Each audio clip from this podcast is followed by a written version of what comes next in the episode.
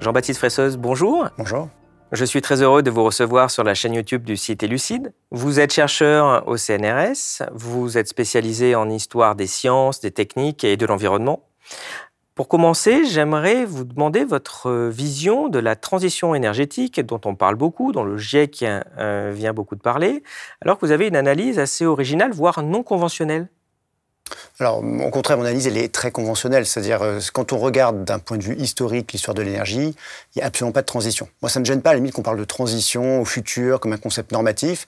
Mais le problème, c'est que souvent, cette vision de la transition comme quelque chose qu'il faut faire advenir, elle s'ancre dans une histoire qui n'existe pas. C'est une histoire, par le passé, on aurait des transitions du bois au charbon, euh, puis du charbon au pétrole, et maintenant, il faudrait faire advenir une nouvelle transition face à la crise climatique. Et donc, le problème, c'est que face à cette énorme défi qui est la crise climatique, quelque chose qui est absolument sans précédent. On a recyclé euh, des, manières de voir l'énergie, des manières de penser le développement des techniques qui ne sont pas du tout à la hauteur de ce qu'il faut affronter. Donc c'est vraiment plutôt, euh, ce caractère ambigu de la notion de transition qui donne l'impression que les choses sont quand même euh, disons, euh, qu'on maîtrise quoi, le développement et qu'il faut accélérer un développement du capitalisme et de l'innovation qui, par le passé, nous aurait permis de faire des transitions énergétiques. Non, en fait, il faut bien voir que le capitalisme, l'innovation, malgré des progrès euh, indiscutables et malgré sa performance en termes d'inventivité, ne fait pas du tout advenir des transitions. C'est fondamentalement une histoire de cumulation une histoire d'addition, d'empilement, à la fois des énergies et des matières premières. Parce que là, on parle beaucoup d'énergie à cause du CO2 et à cause euh, du changement climatique, mais en fait, ça vaut pour toutes les matières premières. Euh, c'est fondamentalement l'histoire matérielle de l'humanité, c'est une histoire d'accumulation. C'est très difficile de voir des matières premières qui sont devenues obsolètes. Après des siècles d'innovation et de produits de synthèse, etc., on n'a pas d'exemple de matières premières dont on se passe entièrement. Si vous prenez même les, principales matières premières qu'on consomme euh, depuis 1950 jusqu'à 2015, sur, la 60, sur les 60 principales matières premières, il n'y a que 5 qui ont diminué. Et quand elle diminue, c'est qu'il y a des interdictions. C'est l'amiante, par exemple. L'amiante, c'est toxique, certains pays l'ont interdit, ça produit des diminutions. Ça n'a pas disparu du tout, mais ça a diminué. La seule matière qui diminue par phénomène un petit peu, disons, d'obsolescence, c'est la laine de mouton, qui est remplacée par des fibres synthétiques, mais ce n'est pas du tout une bonne nouvelle pour l'environnement. Donc voilà, c'est que quand on, quand on parle trop légèrement de transition énergétique, d'innovation pour résoudre les questions environnementales, on dit quelque chose qui est contraire à l'essentiel de la dynamique du capitalisme dans son rapport à la matière. C'est ça qui m'embête. Ouais, parce qu'on a un peu l'impression dans le discours, euh, je dirais, euh, conventionnel, c'est que oh bah, dans le passé, on avait le charbon, puis le charbon ça a disparu, puis il y a eu le pétrole, et puis le pétrole c'est en train de disparaître, et puis il y aura le nucléaire, ou l'éolien, les renouvelables, et donc on a déjà eu plein de transitions, et on va en faire une, il n'y a pas de problème. En fait, c'est ça qu'on entend, ou en tout cas qu'on a un peu en tête. Bah, disons que c'est la culture commune, euh, disons générale, mais qu'on a inculqué aussi aux élèves. Hein. C'est-à-dire au collège, on apprend que la, que la révolution industrielle, c'est un basculement du bois au charbon. Manque de peau, la consommation de bois, elle ne fait qu'augmenter au moment de l'industrialisation. Et les pays les plus industriels sont ceux qui, qui consomment le plus de bois. Bon. Et pourquoi bah parce qu'en fait, même si le, on va utiliser par exemple moins de bois pour faire de l'acier, en Angleterre on n'utilise plus de bois pour faire de l'acier au 19e siècle, il y a une sidérurgie au charbon, ça c'est vrai, ça n'empêche pas qu'il y a plein de technologies liées à la révolution industrielle qui reposent sur le bois. Bah, rien que les mines de charbon.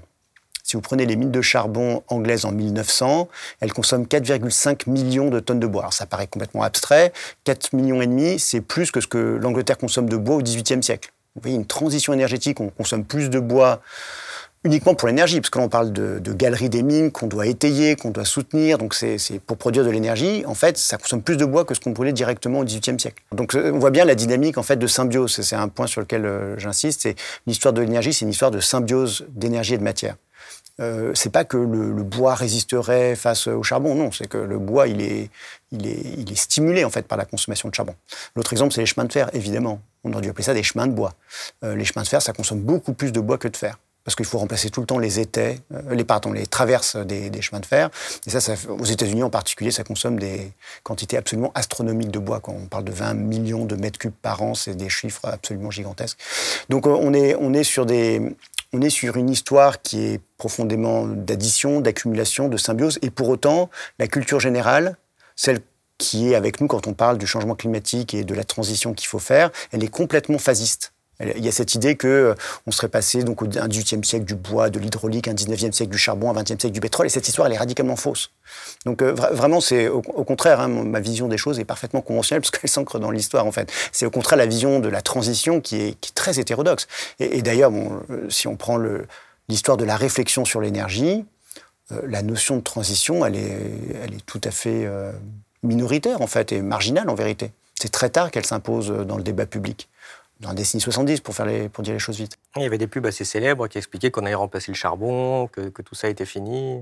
Alors, il y a, donc, il y a, si, on, si, on, veut aller dans l'histoire de la réflexion sur l'énergie, il euh, faut bien voir que les, les experts, c'est-à-dire les, les, géologues, les économistes, les forestiers, les pétroliers, ceux qui s'y connaissent au fond et qui regardent les statistiques, jamais ils parlent de transition.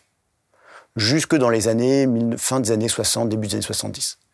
Euh, parce qu'ils savent très bien que bah, le, le charbon, c'est pas remplacé par le pétrole. Enfin, c'est une évidence pour tout le monde. Enfin, comment dire, j'enfonce des portes ouvertes quand je dis ça, tout simplement parce que euh, le pétrole, ça sert à quoi? Ça sert à faire avancer des voitures au XXe siècle. Et les voitures, ça consomme énormément de charbon pour les produire.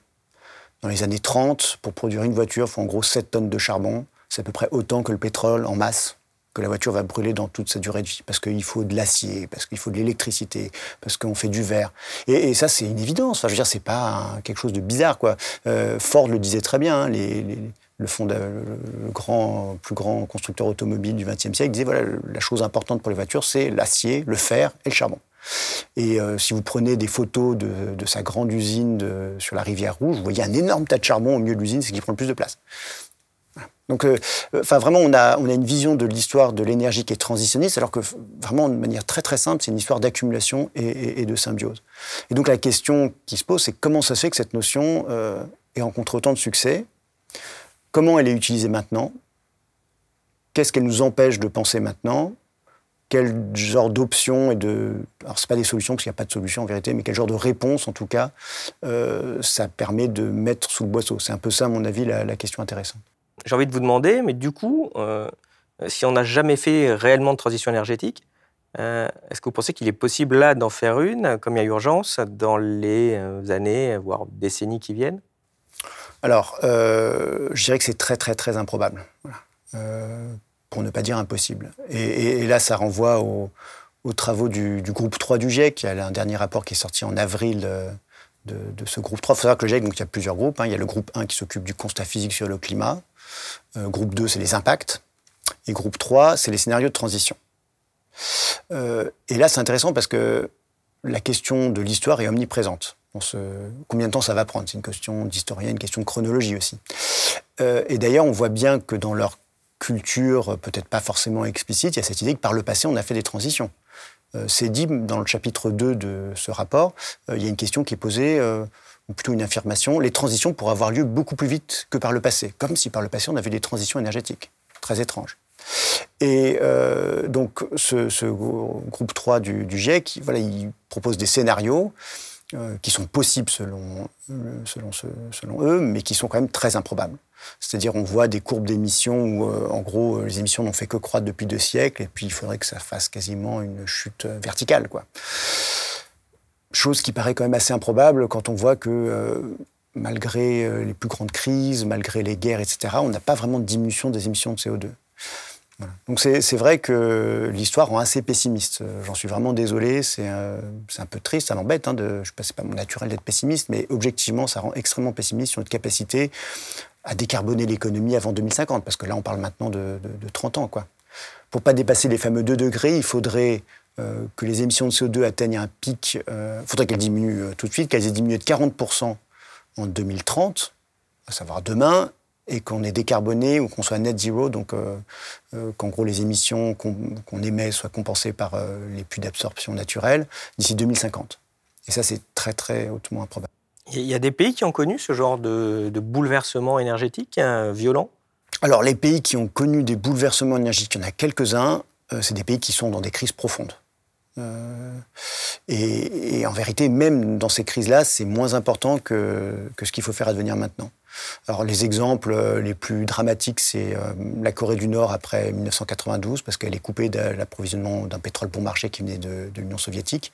Et là, ça produit des famines. Donc c'est vraiment une catastrophe, sachant que la dictature va plutôt favoriser, disons, l'armée plutôt que l'agriculture, ce genre de choses. Un exemple un peu moins catastrophique, mais qui était très difficile, c'était Cuba. Euh, Cuba rentre dans ce qu'on appelle la période spéciale, où il y a des rationnements, euh, il y a euh, des transports euh, qui sont très limités, recours à la bicyclette, autostop généralisé rendu obligatoire. Donc on est, on est plutôt dans des, dans des situations de, blocus, de crise, mais de fait, ce n'est pas ce qui va s'appliquer, en tout cas aux pays riches et aux pays qui ont la capacité de s'approvisionner en fossiles. parce que ça, c'était des pays qui étaient très contraints dans leurs approvisionnements. Nous, ce qu'on doit faire, c'est beaucoup plus utile, parce qu'il faut s'auto-restreindre d'une ressource qui au fond encore assez abondante. C'est ça la, grande difficulté. Parce qu'il reste encore beaucoup de, ressources. On parle parfois des pics pétroliers en disant, oh là là, bah, comme le pic est bientôt là, de toute façon, on va arrêter d'extraire. Ça, ce serait la bonne nouvelle. Je pense que s'il y avait vraiment le danger du pic et l'épuisement euh, très prochain des, ressources, on serait obligé de faire quelque chose et de fait, on décarbonerait beaucoup plus vite. Euh, le problème, ce que nous disent les climatologues, c'est qu'en fait, du carbone sous le sol, il y en a encore énormément. Il faudrait, faudrait essayer les trois quarts des ressources économiques prouvées, pas des choses étranges, bizarres, des choses qui sont économiquement exploitables au prix actuel. Et en plus, là, avec les prix qui augmentent, on trouve évidemment de plus en plus de, carbone sous le sol. C'est-à-dire que quand, on sait qu'il reste du pétrole, du gaz, du charbon là, il faudrait qu'on dise les trois quarts, de toute façon, il faut les laisser là. Pas. mais... ça, c'est très difficile. C'est objectivement, euh, enfin, ce serait contraire à pas mal de logiques euh, économiques, de puissance, etc. Donc c'est pour ça que ça rend très pessimiste au fond. Enfin, donc il faudrait laisser tout le charbon, euh, l'essentiel du pétrole et une bonne partie du gaz. On, est, un peu dans ces contraintes-là. Il euh, n'y a pas vraiment de raison que les pays extractivistes, euh, qui ne sont pas forcément les plus en pointe sur l'écologie, qui ne sont pas forcément des démocraties, se privent comme ça de ressources disponibles. On peut se demander aussi si d'ailleurs être une démocratie, c'est un plus ou un moins dans ce genre d'action à prendre d'ailleurs? Alors objectivement, il y avait toute une, euh, tout un discours euh, de il faudrait une dictature éclairée pour faire une transition. Alors c'est sûr qu'il faudrait prendre des mesures très fortes. Donc il y a un aspect, il euh, faut être capable d'imposer des décisions politiques à une population qui n'est pas forcément allante à l'idée de moins prendre sa voiture, avoir des petits appartements, etc. Mais objectivement, vu le bilan écologique euh, des dictatures ou des démocraties abîmées, genre euh, Brésil par exemple, non, euh, cet argument est en fait une fallacie. C'est-à-dire les dictatures sont plutôt au contraire des pays extractivistes qui, qui surfent sur, sur les fossiles. Quoi. Ces podcasts ne vivent que grâce à vos abonnements à notre site. Si vous aimez notre travail, vous pouvez nous soutenir en vous abonnant sur www.elucide.media. Vous y retrouverez de nombreux contenus exclusifs pour aiguiser votre esprit critique on voit quand même que, l'effort à, faire semble colossal. Mhm. Euh, et, en effet, on, peut être peut-être surpris hein, des discours fréquents qu'on entend sur là, là, il y a un problème climatique, et de voir qu'en fait, il y a très peu d'actions qui sont prises, y compris des actions simples. Mhm. Et on peut toujours acheter un énorme 4x4 pour être dans Paris. On peut aller 32 fois dans l'année à Bornéo, à Bali, en Australie, si on a envie. Mhm. On a vu là d'ailleurs une petite polémique, puisque les gens s'amusent à suivre le jet de, euh, je crois c'est Bernard Arnault, euh, qui, euh, mm. qui, qui, prend son avion pour un, pour un vol de 10 minutes, euh, puis tous les mm. jours, de toute façon, on vole. Donc on voit que ça fait des quantités d'émissions finalement individuelles sur une petite partie de la population qui sont colossales. On voit qu'on n'a même pas pris ce genre de mesures qui pourtant ne choqueraient pas 90% de la population. Est-ce que c'est quelque chose aussi qui, qui vous étonne, qui vous rend pessimiste? Bah oui, ça m'étonne, c'est complètement déprimant. Enfin, je veux dire, c'est absolument incroyable. C'est-à-dire même les choses les plus évidentes, les plus simples, on ne les fait pas. Donc euh, les choses très compliquées comme décarboner l'acier, euh, capter le CO2 qui est émis par le ciment, etc. Ça, on, enfin, on attend toujours. Quoi. Donc il y a plein de choses. Il n'y a même pas besoin d'innovation. Il n'y a pas besoin de nouvelles technologies, il n'y a pas besoin de milliards d'investissements. C'est des choses qui pourraient dessiner du jour au lendemain. Je pense aussi à la réduction de la vitesse sur les autoroutes, des choses très très simples. La limitation de la taille des voitures. Enfin, il y aurait plein de choses évidentes à faire qui ne passent pas par la technologie et même ça, on ne fait pas. C'est pour ça que on peut être assez sceptique sur, euh, sur effectivement la, volonté de vraiment décarboner l'économie euh, en 2050. Quoi. Et, est-ce que pour vous, c'est aussi une des conséquences, parce que c'est une critique qu'on entend souvent sur l'espèce euh, d'hypercapitalisme ou de, néolibéralisme un peu en outrance, où finalement la liberté, une forme de liberté individuelle, qui, qui, semble euh, sanctifié. On ne peut pas en effet dire à quelqu'un, bah non, euh, désolé, vous n'avez pas besoin d'un 4x4. Enfin, c'est pas possible. Hein. Euh, ce, genre de truc au niveau des mentalités qui est quand même très présent et qui peut être aussi un frein, un frein à l'action, que ce soit donc au niveau des individus, au niveau des entreprises, de mettre des limites ou de forcer à, récupérer le CO2 des cimentiers, en effet. Enfin, une espèce de, d'entreprise roi ou d'individu roi à un moment où il y a un vrai problème collectif à gérer, en plus international. Alors on peut effectivement référer aux grands principes, on peut voir aussi des lobbies beaucoup plus basiques de, euh, de constructeurs automobiles qui font leur marge importante sur les SUV. Euh, on peut penser que aussi euh, les entreprises d'aéronautique en France, c'est un petit peu le fleuron industriel avec l'armement qui reste, donc on n'a peut-être pas envie non plus de nuire à ce genre de fleuron industriel. Je pense qu'il y a, enfin c'est très compliqué pour tout le monde, quoi. C'est-à-dire, je sais pas quel gouvernement français serait capable de prendre des mesures qui vraiment diraient à Airbus, ben non, il faut réduire la voilure parce que vous faites partie en fait des des, des, grands constructeurs aéronautiques et on, objectivement, on ne sait absolument pas décarboner le transport aérien euh, aux horizons temporels définis par, le, par les accords de Paris. Donc euh, voilà, je pense que c'est de fait un problème énorme. Euh, les gens qui disent qu'il y a une solution, en général, simplifie largement la difficulté. C'est pas simplement une question effectivement de technologie, ça je crois que c'est vraiment quelque chose qu'il faut faire comprendre euh, à ceux qui nous écoutent, c'est-à-dire il y, a, l'aspect, euh, il faut, inventer des choses, mais après il y a le temps de diffusion des techniques. C'est-à-dire ce qu'on invente maintenant n'a aucune, quasiment aucune importance sur ce qui va se passer avant 2050. Ça c'est vraiment un point important d'histoire des techniques. Les, techniques vraiment importantes, souvent elles ont été inventées il y a très longtemps. Hein. Euh, l'automobile s'est inventé dans les années 1880. En France, la vraie diffusion de l'automobile, c'est les années 60. Hein. Enfin, la, diffusion en masse de l'automobile. Mais ça met très longtemps. Euh, aux États-Unis, c'est plus rapide. Ça. En 40 ans, les choses vont plus vite. Mais euh, voilà, donc ça, c'est vraiment, je crois, un point important quand on parle de transition. On se focalise sur le nouveau, sur l'innovation. En fait, ça va ensemble. Hein. Transition et innovation, les, les deux vont ensemble.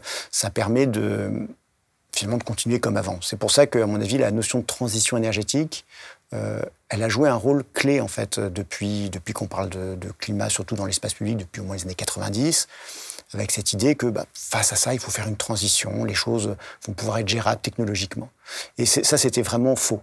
C'était vraiment, euh, à mon avis, il y avait aussi un aspect, euh, pour le coup, un peu pernicieux dans ce discours-là. Euh, de désinhibition, de manière de continuer comme avant, malgré le fait que les émissions stagnaient dans la plupart des, pays riches, en fait, il n'y avait pas de diminution importante en tout cas. Donc, euh, et, je dirais que ça avait été bien perçu d'ailleurs par les industriels du pétrole dès le début. Euh, ça, je suis tombé sur des documents assez croustillants. de, en 1982, c'est une anecdote si je peux me permettre, qui est assez amusante. En 1982, le, chef de la R&D d'Exxon, s'appelle Edward Shaw, qui est quelqu'un qui a une grande assise euh, industrielle, intellectuelle. C'est l'ancien conseiller scientifique de Nixon, l'ancien chef des Bell Labs, des, donc, euh, des laboratoires fondamentaux où s'invente l'électronique moderne, qui devient donc le chef de la R&D d'Exxon dans les années fin des années 70. Il est invité à un colloque de climatologie par un climatologue important qui s'appelle Jim Hansen. Et ce qui est frappant, c'est qu'il fait tout un discours sur la transition énergétique. En disant, à ce moment-là, il n'est pas encore climato-sceptique il dit bah, évidemment qu'il y a un effet de serre. C'est la physique du 19e siècle. C'est pas ça la question, c'est pas ça la chose intéressante. La question vraiment intéressante, c'est qu'est-ce qui va plus vite, la transition énergétique ou bien la catastrophe climatique? Et il naturalise complètement cette idée de transition énergétique. Et, c'est extrêmement astucieux parce que le, tempo de la catastrophe climatique, en 1980, il paraît encore assez lointain et puis flou et donc ce, texte d'Edward David, il est publié ensuite par euh, le climatologue dont je vous ai parlé, Jim Hansen, qui le remercie, qui dit c'est très intéressant, etc. Donc en fait, il ne voit pas qu'il y a un enfumage énorme. Et euh, Edward David, quelques mois après, il est à Pékin, avec ses collègues euh, présidents de compagnies énergétiques. Et c'est un, speech sur les incertitudes qui entourent les, les, compagnies énergétiques. Il dit il y a une chose qui est sûre, c'est que les fossiles, et le charbon en particulier, sera la grande énergie du XXIe siècle.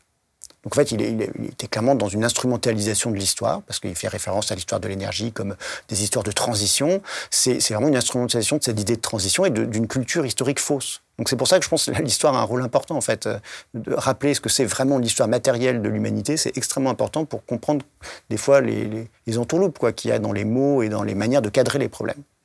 Donc cette idée de transition énergétique, elle a longtemps servi, à mon avis, de déni du changement climatique. D'une certaine manière, pour simplifier, on pourrait dire il y avait le climato-scepticisme euh, vraiment hardcore qui a été celui euh, bah, des, think tanks néolibéraux américains, qui a été celui euh, des compagnies américaines hein, qui disaient bah non, il n'y a pas de changement climatique, ou alors où c'est compliqué, il y a des débats, alors qu'en fait il n'y avait plus de débats depuis longtemps.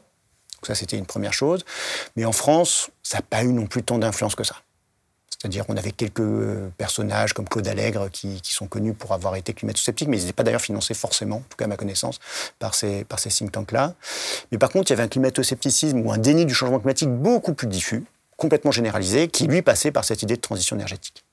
C'était une manière beaucoup plus subtile, beaucoup plus finalement euh, convaincante, de dire euh, pas la peine de faire tant d'efforts que ça, euh, puisqu'il y a une transition énergétique en cours, euh, il y a des techniques, il y a de l'innovation, on va pouvoir finalement remplacer l'infrastructure énergétique. C'est-à-dire le, problème de la transition énergétique, c'est qu'elle reconfigure la question du changement climatique, qui est une question quasi civilisationnelle en fait. notre civilisation matérielle a été fondée sur le charbon, le pétrole et sur l'extraction de, matières premières par une simple question de changement d'infrastructure. C'est une manière vraiment de réduire le problème, de, l'ampleur du problème. Euh, c'est peut-être l'occasion de rappeler aussi euh, ce que vous avez pointé. Euh, il y a aussi, de la part de ces compagnies pétrolières, une vraie technologie de fabrication du doute mhm. ou de l'ignorance. Oui, tout à fait. Bon, ça, ça a été bien renseigné par, euh, par des historiens. Naomi Oreskes a beaucoup travaillé là-dessus. Euh, d'autres historiens sur d'autres sujets. Robert Proctor sur le tabac, par exemple, l'a bien montré. Euh, Stéphane Foucard, en France, a beaucoup aussi montré ça et vulgarisé ces travaux-là. et donc, c'est quelque chose qui date des années 50, en gros. c'est formalisé par des, des publicitaires. C'est d'abord pour l'industrie du tabac. C'était de dire dans les années 50, il commence à y avoir des travaux qui montrent que le tabac, oui, ça donne le cancer.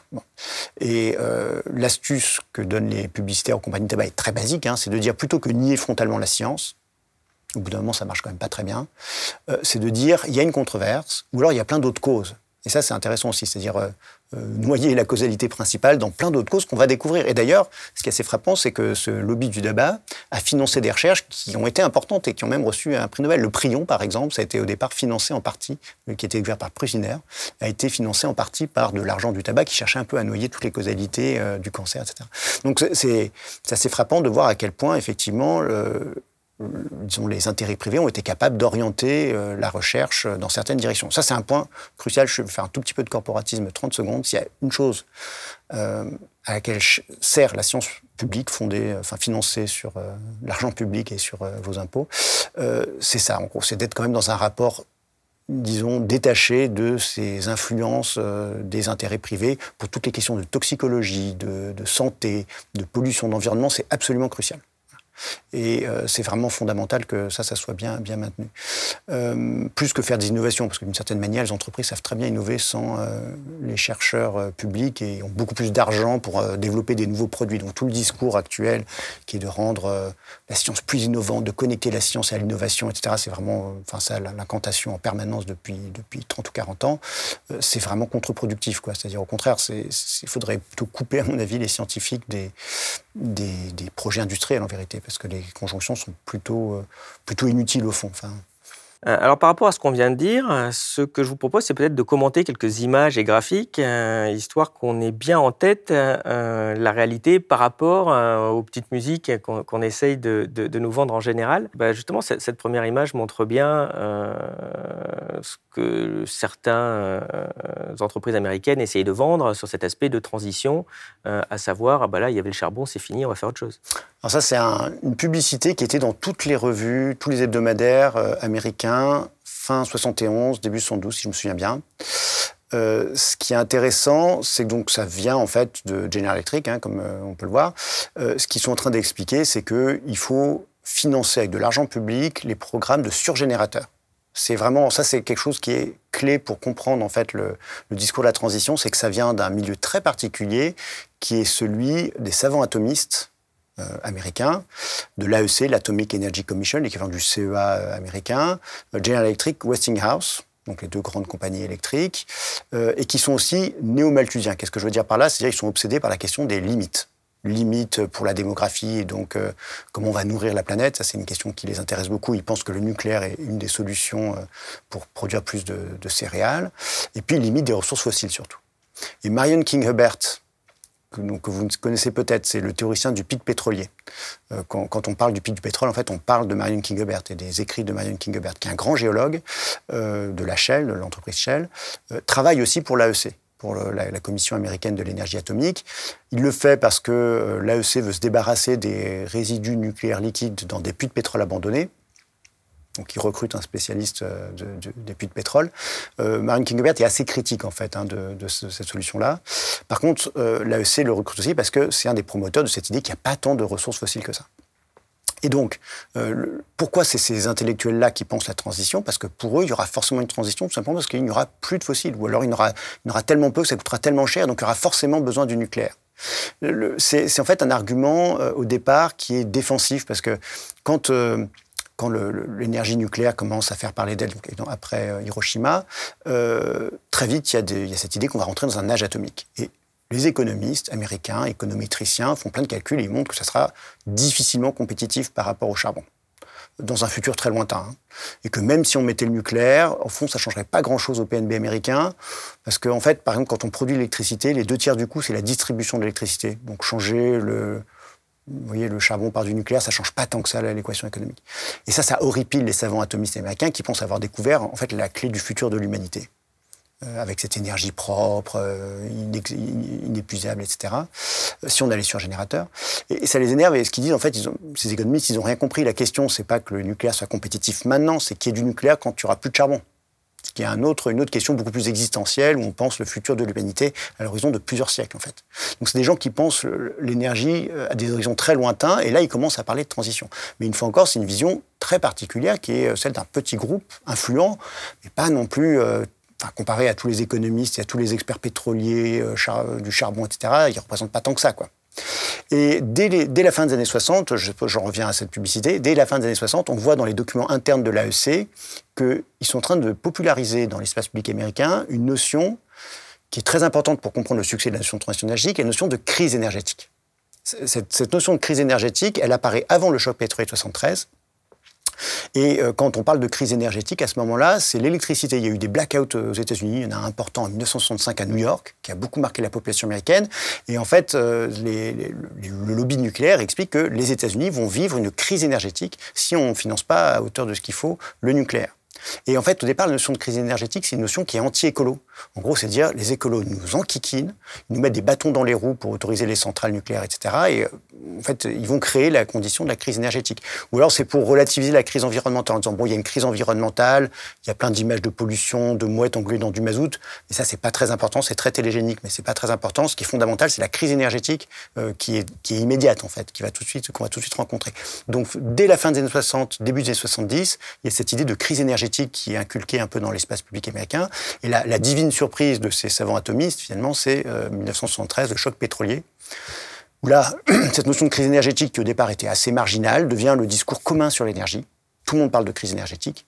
Euh, tous les rapports, euh, Jimmy Carter, les présidents américains, etc., tout le monde parle de crise énergétique. Et la notion de transition énergétique, elle émerge dans le sillage de ça comme ce qui va permettre de résoudre la, la, crise énergétique.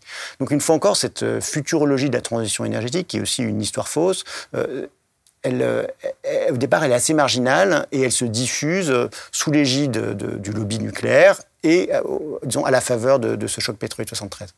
Puisqu'on parle du lobby nucléaire, il y a un pays où ça a vraiment bien marché, c'est la France, parce que finalement, on a eu une énorme construction, une énorme construction de, centrales nucléaires, et donc on a un des mix hein, les plus nucléaires de la planète, et donc quelque part les plus décarbonés.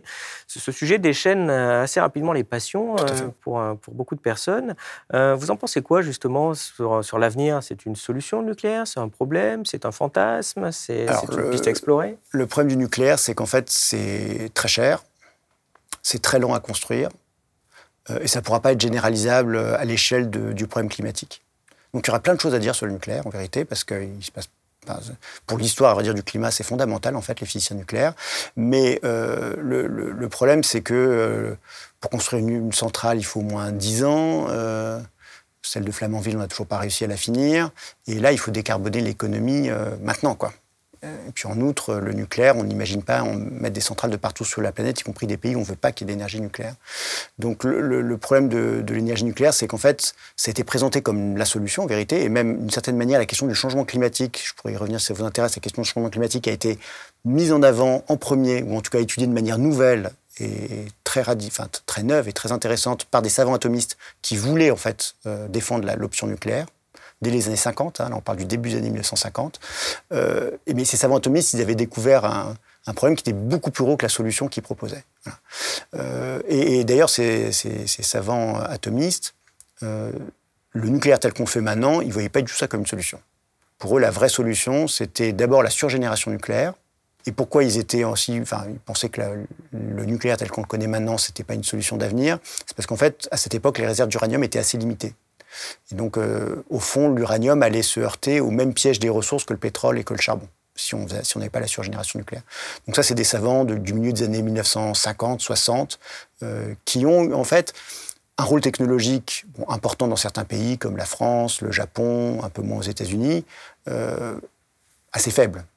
À l'échelle mondiale, le nucléaire, c'est très très peu du, mix énergétique mondial, c'est quelques pourcents en fait. On se focalise dessus en France, mais c'est pas très important en fait. Et par contre, disons, euh, sur, les manières de penser l'énergie, ils ont eu un rôle très important. Parce que ça vient d'eux, la notion de transition énergétique. Ça vient vraiment de ce petit groupe intellectuel-là.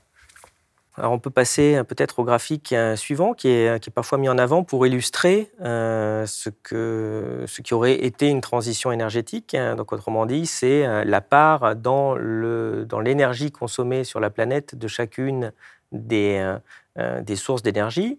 Euh, et c'est vrai qu'on voit que la, biomasse, donc le bois, tout ça, ça a baissé avec le temps. Puis on voit que le charbon aussi euh, a fini par baisser avec, semble-t-il, dans les années 20. ça montre pas une transition, ça? Alors justement, c'est toute l'astuce d'où ça vient déjà cette vision relative, en fait. C'est ça qui est original. en gros, dans la manière dont on représente les mix énergétiques, on le fait depuis les années 1920, donc c'est assez vieux. C'était toujours des courbes qui s'empilent qui font qu'augmenter, où on voit bah, le charbon qui augmente, le pétrole qui augmente sur le charbon, etc. Et puis, à partir, euh, à dire, ça, remonte même, c'est assez précis, c'est 1974, c'est un monsieur qui s'appelle Cesare Malchetti, qui est un physicien atomiste italien qui fait de la prospective énergétique. Il se met à regarder les choses en relatif. Et là, au miracle, il voit plein de transitions. Et d'ailleurs, si vous voyez cette courbe, euh, vous voyez que charbon, quand Cesare Malchetti travaille, effectivement, il est en train de diminuer en part relative. Donc, en fait, lui, ce qu'il fait, il extrapole ça, et puis il dit, bah, oui, en 2000, il n'y aura plus de charbon. Et euh, cette façon de voir l'énergie en relatif, au fond, c'est ça la théorie de la transition. Donc ça vient de ce, travail de prospective énergétique au départ. C'est pas un travail d'histoire de l'énergie, c'est un travail de prospective de l'énergie. Euh, et, et, cette, cette, forme de, de, représentation graphique de l'énergie, on voit tout en relatif. Euh, c'est là où on voit à quel point un graphique, euh, quand on le retravaille, ça peut donner des, orientations euh, de compréhension importantes. Quoi. Oui, tout à fait, parce qu'on voit sur le graphique suivant la réalité, en fait, c'est-à-dire qu'est-ce qu'on utilise vraiment en regardant les quantités. et là, on voit déjà, alors, au niveau global, que c'est même assez impressionnant, hein, cette augmentation d'énergie dans le monde et qui a été multiplié par 10 finalement à peu près au cours du XXe siècle. Euh, et on voit bien euh, dans ce, dans ce graphique suivant, si cette fois on prend chaque énergie mais qu'on ne la regarde plus en relatif, mais en quantité réelle, combien on utilise de pétrole, de charbon, euh, bah, cette fois, oui, en effet, on ne voit plus de transition, on voit que toutes les énergies fossiles ne font qu'augmenter. Alors, il y aurait plein de choses à dire sur ces courbes. Moi, je trouve la, la chose la plus frappante, c'est que ça ne fait déjà que croître. C'est-à-dire, vous prenez, ça c'est très gênant pour un historien, on voit pas l'histoire. On voit les, enfin, en tout cas les pires crises euh, qu'on nous apprend euh, première guerre mondiale suite de la grippe espagnole, seconde guerre mondiale, etc. Crise de 29, euh, choc pétrolier 113, ça fait des tout petits replats, toutes petites encoches, et ça repart de plus belle. Il y aura un autre, autre, point important. si, si vous prenez la courbe on voit les énergies qui s'empilent, la, en fait, quand vous dites c'est multiplié par 10, c'est beaucoup plus en vérité parce que en fait, l'efficacité énergétique des machines qui utilisent ces énergies a énormément augmenté. Euh, entre les centrales thermiques qui faisaient l'électricité dans les années 1910 et puis les centrales thermiques qui font l'électricité maintenant toujours avec du charbon, hein, euh, y a, les rendements ont énormément cru. Donc en fait, l'énergie disponible, les services énergétiques ont bien plus augmenté que la consommation énergétique. Donc euh, effectivement, le, le point euh, important, c'est que quand on regarde en cumulé, on ne voit pas du tout de transition en valeur absolue, on ne voit pas de transition. Quand on met en relatif, d'un coup, on peut voir des transitions, surtout dans les années 70. C'est un peu moins net, à, vrai, à dire, avec les courbes, si on les prolonge jusqu'aux années 2000. Le, y a, par exemple, si on prend l'exemple de la biomasse, que je trouve assez intéressant, euh, la biomasse, c'est pas du tout une énergie ancienne et dépassée. Enfin, on parle du bois. Le bois, en gros, grosso modo, c'est du bois. Hein. Euh, il y a aussi un peu de déchets agricoles, mais essentiellement du bois qu'on brûle. Euh, déjà, pour 2 milliards de personnes, en particulier dans les pays pauvres, c'est avec ça qu'on cuisine, qu'on se chauffe, donc ça c'est quand même déjà majeur en fait en, termes absolus. Euh, et puis même dans les pays riches, dans certains pays riches, on consomme beaucoup plus de bois et énergie maintenant qu'on en consommait euh, au XVIIIe ou au XIXe siècle. Je vous parlais euh, de l'Angleterre. Hein. En ce moment, Drax, une compagnie, une entreprise qui fait de l'électricité, une centrale thermique qui fait de l'électricité dans le nord de l'Angleterre de Liverpool. Elle, elle, est créée dans les années 80, elle se reconvertit à la biomasse dans les années 2000 euh, sous prétexte de changement climatique. Euh, elle consomme chaque année entre 6 et 12 millions de mètres cubes ou de tonnes, je ne sais plus, il faudrait que je vérifie, de, copeaux de bois. C'est beaucoup plus que ce que l'Angleterre utilisait au 19e et encore plus que ce qu'elle consommait au 18e siècle. Donc après deux siècles de transition énergétique, on arrive au beau résultat que l'Angleterre consomme plus de bois pour son énergie qu'elle ne le faisait au 18e siècle. Et ce bois, il est coupé essentiellement au Canada et aux USA. Euh, il est coupé avec des machines qui fonctionnent au pétrole, il est transformé en copeaux dans des machines qui fonctionnent au diesel, il est transformé dans des gros navires euh, qui fonctionnent aussi au pétrole. Donc on voit bien que les énergies, en fait, une fois encore, elles ne sont pas du tout dans des rapports de substitution, elles s'entraident les unes les autres. Euh, plus vous avez de pétrole, en fait, plus vous avez de bois.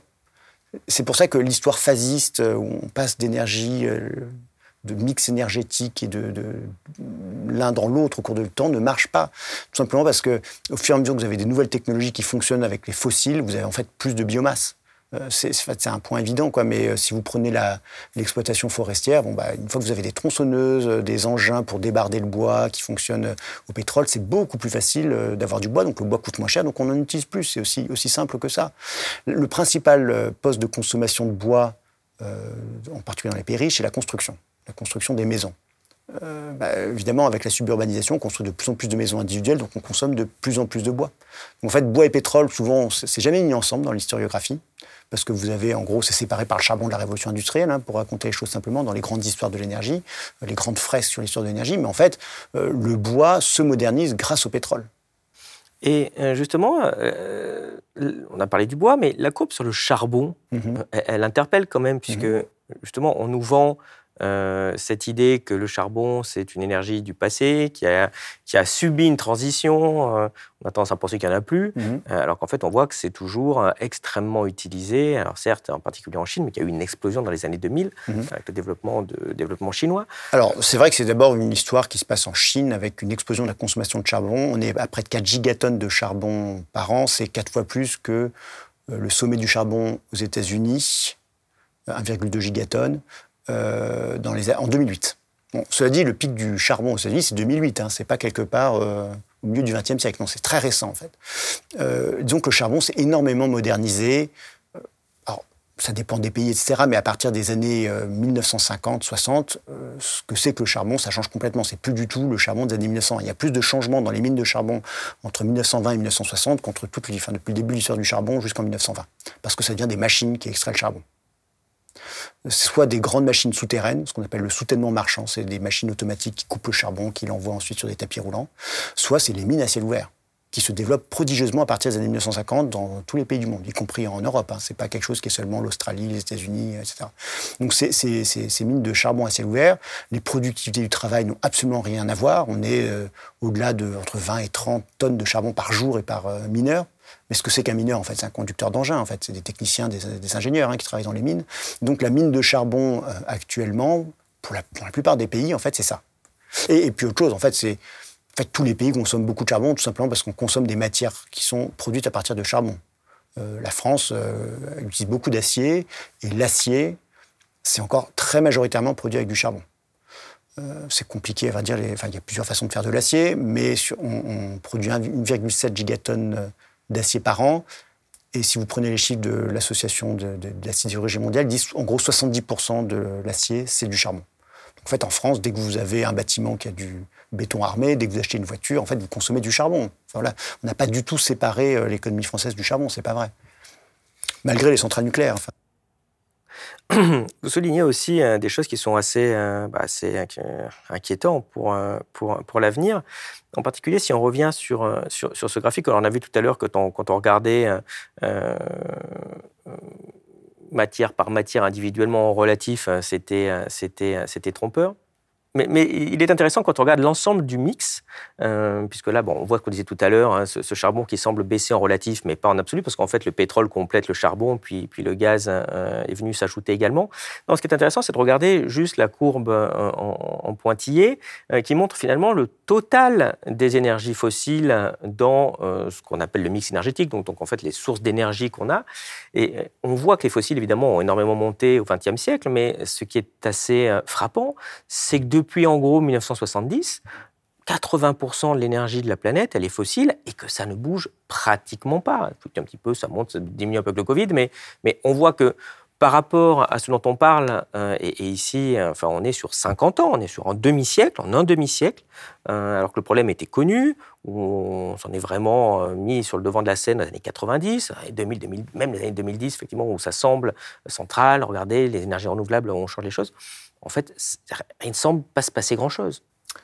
Bah oui, c'est très effrayant, effectivement, mais ça renvoie à un point important d'histoire de l'énergie. Quoi. Les mix énergétiques, ça évolue lentement, en fait. Et surtout quand on prend l'échelle globale, euh, c'est quasiment du surplace. Quoi. On voit le renouvelable en haut, en vert, là, qui semble apparaître. Mais Et encore, ce qui est important, c'est l'hydro, en fait. C'est l'hydroélectricité, donc quelque chose d'assez ancien, en vérité. Quand on prend les renouvelables, souvent, on mélange hydroélectricité, solaire et éolien. Et ce qui pèse, en fait, lourd dans la plupart des pays, ça dépend. Euh, L'Angleterre, c'est différent, etc. C'est l'hydroélectricité, en fait. Donc les barrages. Les barrages qui existent depuis, euh, depuis le début du XXe siècle, en fait, euh, qui se développe surtout dans les années euh, enfin, 30 puis 70. Donc, euh, effectivement, ça, c'est assez effrayant, cette stabilité du. En gros, le monde matériel évolue très lentement. Je crois que ça, c'est quelque chose d'assez simple à, préciser. Malgré tout le discours sur l'innovation et la création destructrice, Schumpeter, etc., non, en fait, le, monde matériel évolue très, très doucement. Ça, ça vaut pour les techniques, on a l'impression qu'il y a tout plein d'innovations tout le temps, mais en fait, déjà, les innovations ne font pas disparaître les objets anciens. C'est un, point tout bête, mais que je trouve que n'importe quel enfant devrait. Enfin, on voit bien, hein, chez vous, vous avez à la fois un aspirateur et un balai. Les aspirateurs n'ont pas fait disparaître les balais, mais ça vaut pour plein d'autres choses. Le béton n'a pas fait disparaître les briques. Euh, on, a, des bâtiments qui utilisent les deux. La consommation de briques, elle continue de croître. Donc on n'est pas du tout dans des, histoires de substitution d'un point de vue technique, déjà. Alors d'un point de vue matériel, c'est encore pire. Là, pour le coup, sur les matières, je, je le disais en introduction, il n'y a absolument pas d'histoire de substitution. Et en fait, ces courbes-là, euh, elles ont. Donc, cette vision relative de l'énergie, ça servait à faire fonctionner un, modèle de prédiction. C'est un point un peu technique, mais que je trouve intéressant pour, avoir, pour expliquer pourquoi, euh, je vous parlais du rapport du groupe 3 du GIEC, pourquoi ils parlent de, de, de transition qui pourrait être rapide. Ils ont en tête un modèle de prédiction qu'on appelle la courbe logistique ou la courbe en S. Donc, c'est un modèle de diffusion ça croît doucement, ça se diffuse de plus en plus vite, et puis après on atteint une asymptote. Ça marche assez bien sur les techniques, c'est-à-dire vous prenez euh, les téléphones portables, ça se diffuse euh, d'abord lentement avec euh, quelques pionniers, puis après tout le monde s'équipe, et puis au bout d'un moment le marché est saturé, et donc on a atteint la saturation complète avec les téléphones portables. Et au fond, on a projeté ce modèle-là sur l'énergie. Ça marche pas très bien, tout simplement parce que les énergies ne sont pas dans des rapports de substitution, j'ai déjà insisté là-dessus, ils sont dans des rapports de symbiose. Donc c'est pour ça que ce modèle de substitution logistique marche pas si bien que ça. Et euh, ce modèle de substitution aussi, il donne l'illusion que, vous voyez, c'est lent au début, puis d'un seul coup, ça s'accélère. On pourrait avoir une sorte de, disruption du mix énergétique global euh, grâce à du solaire très très bon marché, euh, grâce à l'éolien qui, c'est vrai, coûte de moins en moins cher, etc.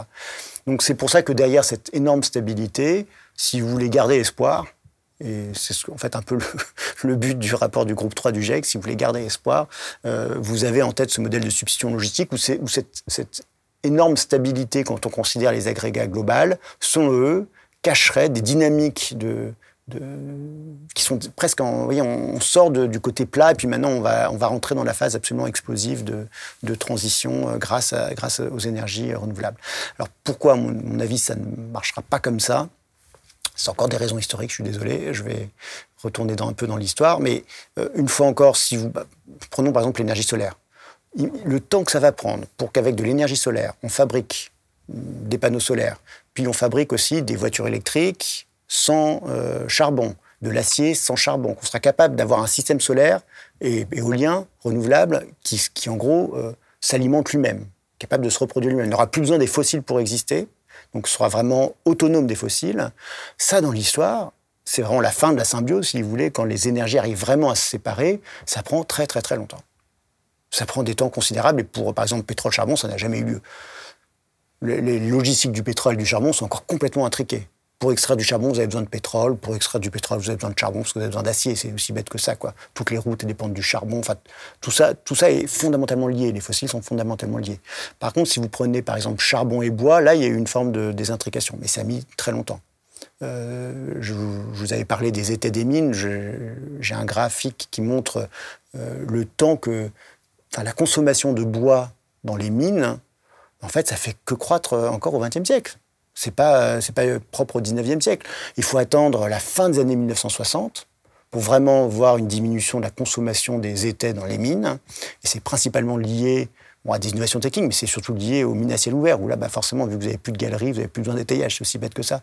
Mais euh, ces consommations de bois, c'est des choses absolument euh, spectaculaires. La Russie, euh, à la fin de 1965, consomme près de 25 millions de mètres cubes de bois pour extraire du charbon. Alors 25 millions de mètres cubes, pareil, ça paraît abstrait, c'est plus que la production française de, bois au, au début du XXe siècle. Hein. en plus, c'est du bois d'œuvre, donc du bois de meilleure qualité, donc c'est beaucoup plus en vrai que, les capacités françaises de, production de bois. Uniquement pour extraire du charbon. Et là, si je peux me faire permettre une petite anecdote historique qui renvoie à une actualité, c'est qu'en fait, si vous prenez par exemple les grandes mines d'Ukraine dans le, dans le Donbass, euh, elles, se développent à la fin du 19e siècle avec des capitaux euh, souvent occidentaux, belges, anglais, français, mais surtout belges d'ailleurs. Euh, la, consommation, la, production de pétrole culmine à 80 millions de tonnes euh, jusque dans les années 50. Et puis en 53, il y a un canal qui est creusé entre la Volga et le Don, le canal donc, euh, qui permet de relier la Russie centrale avec l'Ukraine. Et c'est à partir de là où, en Ukraine, il y a suffisamment de bois pour extraire ce qu'il faut de charbon. Et là, la production de charbon euh, augmente vertigineusement. On est à 230 millions de tonnes quelques 15 ans plus tard. Donc vous voyez, c'est en fait c'est mise en relation de très vastes espaces de la Russie centrale et toutes ces forêts de Russie centrale avec euh, le bassin minier euh, et sidérurgique du Donbass qui, qui crée cette possibilité d'extraire du charbon. Puisque vous parlez justement de, ce sujet euh, dramatique ukrainien actuel, bah, on s'est mis à reparler tout d'un coup beaucoup de sécurité énergétique, de mix énergétique, de problématiques du gaz russe, euh, on trop parlé de problématiques du pétrole saoudien, mais justement, est-ce que ça va, euh, selon vous, aider euh, à euh, une transition qu'on espère, qu'on espère voir arriver ou pas? Là, ça c'est typiquement le genre de choses où on voit qu'on ne comprend pas l'amplitude du problème. Quoi. Quand on entend ça, justement, ah, la guerre en Ukraine, ça c'est le moment où on va faire la transition. Bon, déjà, comparé à ce que je vous raconte, aussi dramatique que la guerre en Ukraine soit, euh, et ses conséquences aussi euh, sur euh, ceux qui importent du blé, et donc dans les pays pauvres, ça va avoir des conséquences sans doute très graves. par rapport à ce, que ce dont on parle, en fait, qui est en fait la création de notre seconde nature. C'est-à-dire toutes les infrastructures matérielles de nos villes, de nos bâtiments, de nos machines, d'absolument, enfin de tout, quoi. Depuis deux siècles, c'est pas grand-chose. Je crois qu'il faut aussi enfin, voir un peu le changement climatique. Pourtant, c'est ça dont on parle. C'est l'ensemble de la seconde nature. Donc la guerre en Ukraine, au fond, c'est aussi dramatique que ça soit, ça va pas non plus fondamentalement dévier cette énorme machine. Deuxièmement, euh, je pense que dans l'idée euh, faut se saisir de la crise pour faire la transition, c'est une vision un peu moralisatrice, comme s'il y avait un, bien à tirer de ce mal absolu. C'est ça qui me gêne en fait. Euh, et puis troisièmement, avec la guerre en Ukraine, on a un renchérissement du pétrole et du gaz, et ça, ça ouvre de nouvelles frontières extractives. Euh, et en particulier, on va remplacer du gaz russe euh, qui était, euh, disons, moyennement sale, par du LNG américain qui est en fait plus sale parce que le LNG, bah, il faut extraire le gaz, il faut le comprimer, le liquéfier, le déliquéfier, le, remettre en gaz après. Et tout ça, c'est beaucoup plus émetteur de CO2. Il y, a des, papiers qui montrent que c'est deux fois plus émetteur en CO2. Donc on arrive en fait à des... Le gaz devient quasiment aussi sale que le charbon. Hein. C'est assez frappant quand même.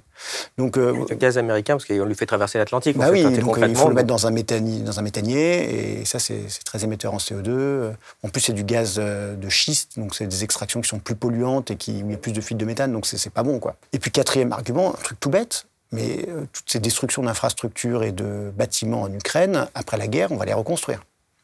Et en fait, on oublie à quel point euh, la construction, le béton, l'acier, ça c'est très émetteur en CO2.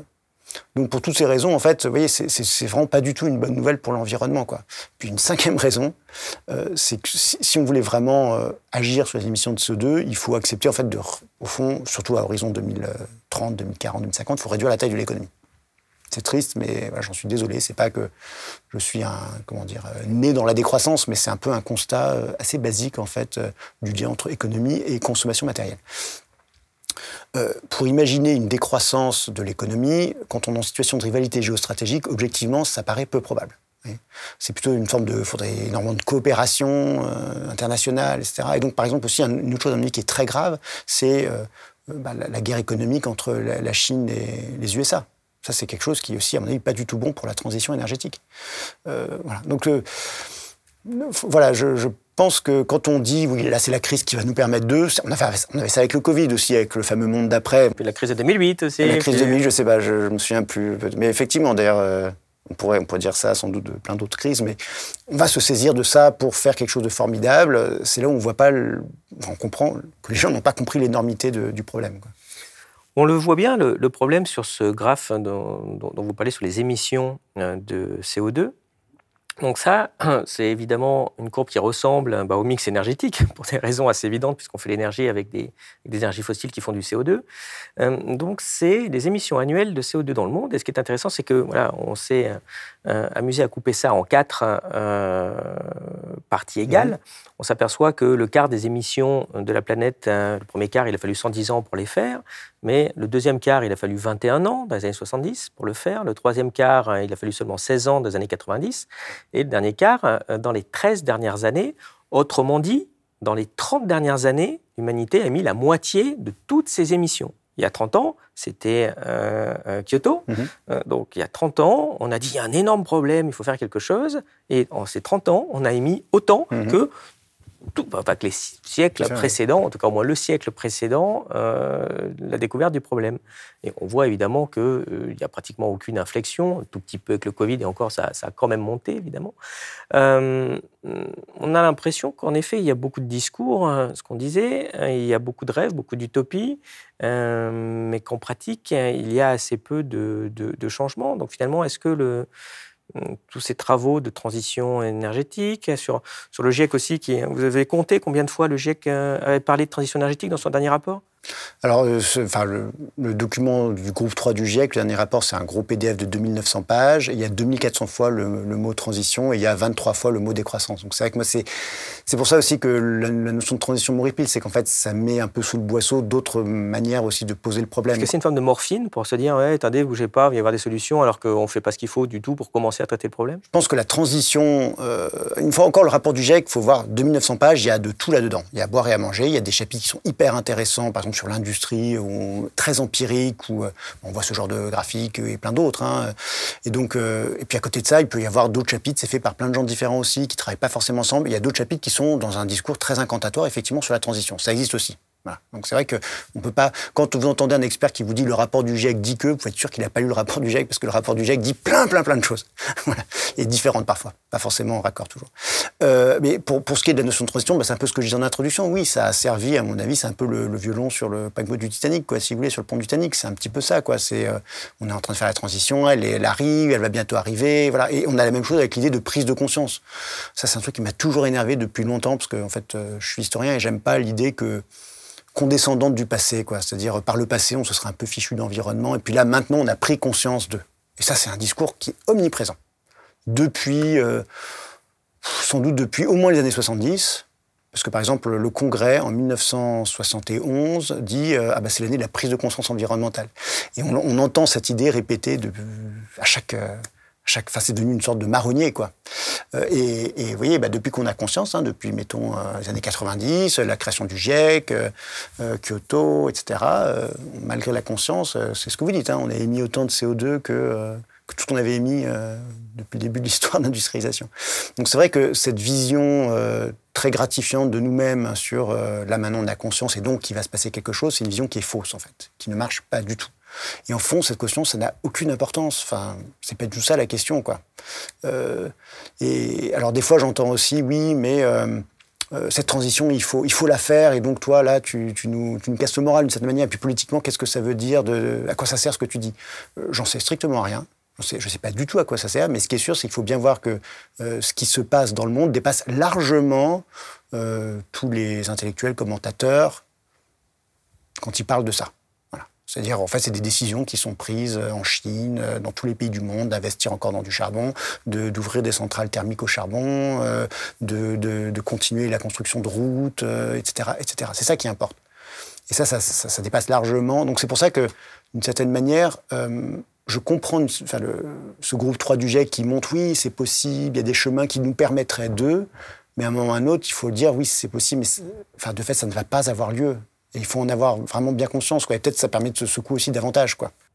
Ceci étant, le GIEC se rend quand même compte que ces hypothèses de forte baisse des émissions sont quand même très optimistes et donc il parle d'autres pistes possibles, en particulier euh, ce qu'il appelle les émissions négatives, donc autrement dit la mise en place de techniques qui permettraient de prendre du CO2 dans l'atmosphère pour le remettre dans le sol. Euh, qu'est-ce que vous en pensez? Alors j'en pense que, en gros, le GIEC, on leur demande des trajectoires qui permettent de ne pas dépasser 1,5 degré ou 2 degrés. Et au bout d'un moment, euh, ils sont obligés d'inclure ce genre de technologie pour pouvoir dire qu'il y a des trajectoires possibles. Le problème, c'est que ces techniques-là, elles sont pas du tout au point. D'ailleurs, eux-mêmes le disent, hein, d'une certaine manière. C'est pas prêt, quoi. Euh, et, même au fond, quand on y réfléchit, on a dépensé, on a investi des, des, centaines, des milliers de milliards de dollars depuis un siècle pour sortir le carbone du sol. Et maintenant, il faudrait faire exactement l'inverse, le récupérer dans l'atmosphère et le mettre sous le sol. Enfin, il y a un côté assez euh, démentiel, en fait, à imaginer que ça puisse être à la hauteur. Donc c'est vrai que ça fait partie de, de ces technologies, de, là pour le coup trompeuses, quoi, où on pense qu'il y a une solution technologique, euh, innovation, euh, qui, nous permettent de ne pas dépasser les fameux 1,5 degré. Mais alors, est-ce qu'il existe des solutions pour atteindre cet objectif? Alors, je, vous dis l'histoire en pessimiste. Ce qui nous pend sous le nez, et à mon avis ça va être le grand sujet des prochaines décennies, c'est la question de la géo-ingénierie. Et d'une certaine manière, c'est un peu un retour aux sources des travaux euh, sur le changement climatique. Le premier rapport officiel remis à un président de la République, c'est en 1965, c'est au président Johnson. Il y a un rapport qui est remis sur le changement climatique, le CO2, le changement climatique. Nulle part il est fait, état de, problèmes de décarbonation. Il ne parle pas de ça. Euh, c'est Roger Revel, un grand climatologue, hein, qui en parle, celui qui a bien étudié le cycle du carbone grâce aux isotopes et qui montre qu'en fait le carbone s'accumule dans l'air et euh, s'accumule dans l'air et n'est pas dissous par les océans comme on le pensait. Il dit on va pouvoir peut-être euh, mettre sur les océans des, particules réfléchissantes qui renverront une partie de l'énergie solaire donc dans, l'espace. Et en fait, depuis, depuis donc 1965, on a beaucoup parlé de transition, mais c'est pas passé grand-chose. Et donc, à terme, en fait, on va être obligé de reparler, malheureusement, de, de géo-ingénierie. Alors, les propositions qui sont faites par les scientifiques, c'est d'envoyer euh, des particules soufrées dans la stratosphère, très haut, donc euh, au-delà de 20 km. Euh, ça ne coûte pas extraordinairement cher, semblerait-il. Quand on lit leur papier, c'est quelques milliards d'euros par an, c'est pas grand-chose. Ça permet de compenser une petite partie du réchauffement. Ça peut paraître absolument atroce en termes philosophiques, en termes même de risque, parce que c'est ne maîtrise pas très bien ce qu'on fait quand on fait ça. Il y en a qui expliquent que ça pourrait euh, un peu modifier le cycle des moussons, qui est quand même assez vital pour des milliards de gens sur la planète. Donc on, parle là, on commence vraiment à toucher à de, grands équilibres. C'est assez inquiétant. L'autre problème, c'est qu'une fois qu'on fait ça, la motivation pour diminuer les émissions de CO2 baisse. Donc c'est pas a priori propice à faire une transition énergétique là pour le coup. Donc on va continuer comme avant, c'est ça le risque. Et qu'une fois qu'on rentre là-dedans, on est obligé de continuer parce que si on s'arrête, la teneur en CO2 de l'atmosphère continue de croître, et donc si on s'arrête, il y a un effet de rattrapage absolument catastrophique. Et donc le vivant a encore moins le temps de s'habituer. Et puis enfin, ça ne résout pas la question de l'acidification des océans. Donc il y a tout plein plein de problèmes. Euh, mais moi, ce qui m'inquiète beaucoup, c'est que euh, quand on voit les canicules de plus en plus graves euh, en Inde, et puis pas que en Inde hein, d'ailleurs, est-ce qu'à un moment, la population ne sera pas acculée au fait d'accepter ce genre de choses absolument délirantes quoi? Je dirais que ce serait un peu la trajectoire finalement, euh, ce serait la continuation de la trajectoire historique de la modernité depuis deux siècles, où en fait on a un problème, euh, on le déplace plus qu'on le résout. C'est-à-dire, euh, moi je veux des, deux exemples. La question des engrais chimiques, des engrais artificiels. Quand on y réfléchit, c'est quelque chose d'énorme. On a transformé l'écologie de tous les sols des terres agricoles en mettant de l'azote synthétisé à partir de l'air dans le sol serait peut-être, d'une certaine manière, c'est aussi choquant, quoi. Et on l'a fait. Pareil pour les pesticides. Euh, maintenant, on se lamente du fait qu'il y ait de moins en moins d'insectes, et, c'est catastrophique, là. C'est-à-dire, euh, on a des diminutions de la biomasse d'insectes volants dans les pays agricoles, euh, en Allemagne, en Angleterre, en France aussi, hein, c'est la même chose, de l'ordre de deux tiers des insectes volants qui disparaissent en, en 30 ans. Donc c'est absolument faramineux. ça va avoir des effets en cascade sur la biodiversité absolument gigantesques. Parce que la biomasse des insectes, c'est une grosse partie de la biomasse vivante quand même. Euh, donc là, ça nous semble atroce. En même temps, c'était le but. C'est-à-dire, euh, il y a des publicités dans les années 1950, des panneaux publicitaires euh, qu'il y avait aux États-Unis où, quand on rentrait dans un certain état, on disait par exemple, bah, Idaho No flies in Idaho. Plus de mouches dans l'Idaho. C'était ça le but.